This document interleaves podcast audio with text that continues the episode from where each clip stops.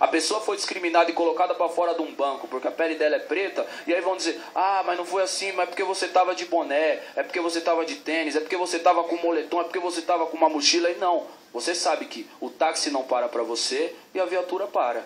Esse é o problema urgente do Brasil.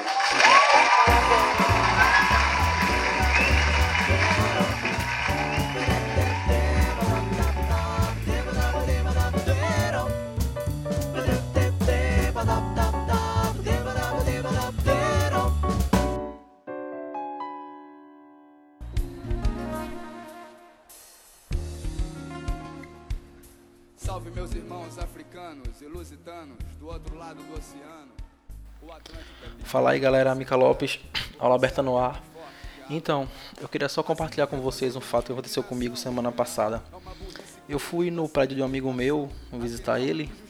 E é assim, um prédio muito bonito e tal, onde mora muita gente de muito dinheiro, empresário, médico, etc. E aí, quando eu, quando eu cheguei na portaria, né? Eu disse, ó, eu quero ver o morador X. Aí lá onde ele mora funciona assim. É, se a pessoa não sabe o apartamento, aí você fala o nome do morador, ele tem uma listinha, ele verifica e interfona para você poder ser autorizado a entrar, né? Aí eu falei, ó, eu, eu quero ver o, o morador X, quero ver um amigo, e ele mora com a, com, com a Y, que, é, que era a esposa dele, que mora com ele. Aí o cara fez, tá, tá bom, só um, só um momento. Só que tinha uma pessoa com ele é, na portaria. Acho que era um morador do prédio, era um senhor, seus 70, 80 anos. E aí gerou um, um, um cochicho ali na hora. Aí o cara fez pra mim: Ô amigo, é, qual apartamento, hein? Eu disse, cara, eu realmente não sei qual é o apartamento, porque assim, eu realmente não me lembrava, porque já, já tinha um tempo que eu, que eu tinha ido lá. Mas falei o nome do dono do apartamento, né? Acho que é o mais importante. Eu disse, ó, cara, eu não sei. Aí você verifica aí pela lista e interfona pra ele. Aí ele parou assim um tempo, ficou em silêncio e fez, ó, qual é o assunto que você quer falar com ele? Aí eu achei estranho, né? Disse, cara, assim, o assunto, eu não vou te falar qual é o assunto que eu quero falar com ele, entendeu? Assim, o assunto é particular. Eu quero que você interfone para que eu possa entrar. E aí ele ficou um pouco, um pouco resistente e a conversa começou a ficar um pouco mais mais quente, né? Aí ele fez, não, porque você vem aqui, não sabe nem qual é o apartamento da pessoa, nem quer me falar qual é o assunto. Eu disse, cara, pelo amor de Deus, eu não vou te, te falar o assunto. Interfona para ele que eu vou subir. E aí, assim, com uns 15 minutos ali de, de vai e vem, de discussão, foi que ele interfonou de fato. E aí eu consegui entrar. Mas é, quando eu entrei, esse morador que estava junto com ele na portaria, ele veio a, atrás de mim, entre aspas, né? Talvez me seguindo até o elevador. E aí quando chegou no elevador, ele veio com a história de que aqui tá muito perigoso, tá tendo muito assalto. E assim, isso eram 10 horas da manhã, tá? Tá tendo muito assalto e o pessoal tem que perguntar tudo e etc.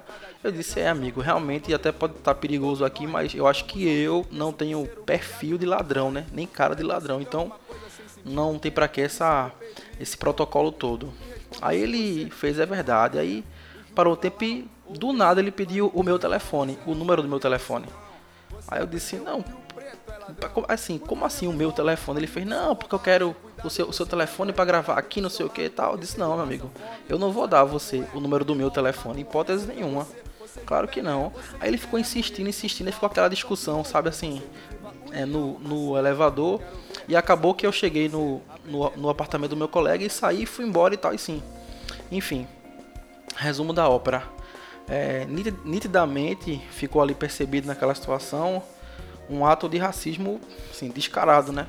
Pelo morador, pelo porteiro, enfim. É, enfim.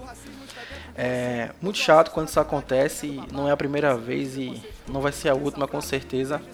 Infelizmente, mesmo estando em 2016, é, esse tipo de coisa ainda acontece e é um problema realmente assim de educação e cultura as pessoas, algumas pessoas ainda têm esse, isso na cabeça, sabe? Essa, essa, essa aversão ao, ao que é diferente de você.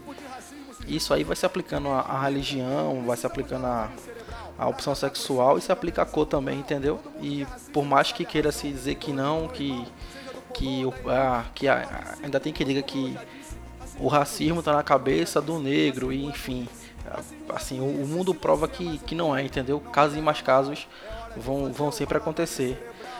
é, como na semana passada rolou as, as quartas de finais da Libertadores da América, no jogo Rosário Central e Atlético Nacional. E aí tem uma, tem uma foto que é bem assim, bem emblemática, se você perceber.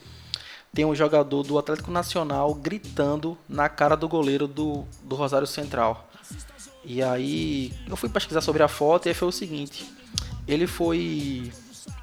É, o jogador do Atlético foi, foi xingado durante todo o jogo pelo, pelo goleiro inclusive com insultos racistas e tal. E aí ele fez o gol aos 49 do segundo tempo e conseguiu dar classificação para o time. E assim, ele explodiu assim, de raiva e gritando na cara do goleiro. Assim, é uma foto bem emblemática. Se você puder ver depois, assim, a foto é muito forte. E aí ele foi expulso porque saiu com aquela raiva toda e o que ele falou para os repórteres foi o seguinte: quando falam algo sobre a sua cor, a verdade é que ninguém se aguenta. Basicamente é isso. É, no meu caso, eu fiquei, sim, muito chateado, muito, muito mesmo, até com raiva, mas entendi que naquele momento agir com raiva talvez não seria a melhor opção. E aí, esperei esfriar a cabeça, mas voltei na portaria, conversei com o porteiro e disse ele, amigo, se eu, se eu realmente fui grosso em algum momento, me desculpe mas você também errou no seu comportamento. Espero que você entenda, que, que você aprenda onde você falhou e que você possa melhorar. Infelizmente é isso, assim, as pessoas estão presas em, em certos preconceitos que, que, sabe assim, acabam levando a nada, só a intolerância e, e, e, e mais problema. É, tomara que a gente daqui a 10 anos não tenha nenhum tipo de caso desse com ninguém, nem comigo, nem com meus filhos, ou com meus netos, ou seus filhos ou seus netos, porque realmente assim só quem passa por isso é que tem uma sensação estranha, sabe, de, de ter esse tipo de coisa contra você. E aí assim há sempre quem diga que não, mas se por acaso alguém me chamar de branquela, eu não vou ligar, né e tal o que é completamente diferente, né? Nesse caso aí, quando você vai falar com alguém, por exemplo, que é gay ou com alguém que é negro, por exemplo, não tá só um, só um preconceito ou uma palavra envolvida. Existe todo um contexto histórico ali é, que vem de, de, de, opressão, que vem sobre aquela aquele tipo de, de, de pessoa que um, um preconceito, uma palavra traz tudo aquilo à tona, entendeu? Na sua cabeça. Então assim, não é tão, tão simples quanto parece. Mas enfim, é isso, aconteceu. Eu fiquei bastante mal com essa situação, mas eu sei que não é a primeira e não é a última. E tomara que eu tenha paciência e, e resiliência para ensinar as pessoas que o caminho não é esse. Beleza?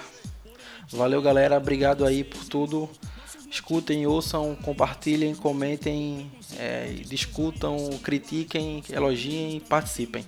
Valeu, um abraço, fiquem com Deus. Racistas otários deixem em paz. Racistas otários deixem em paz. Racistas otários deixem em paz.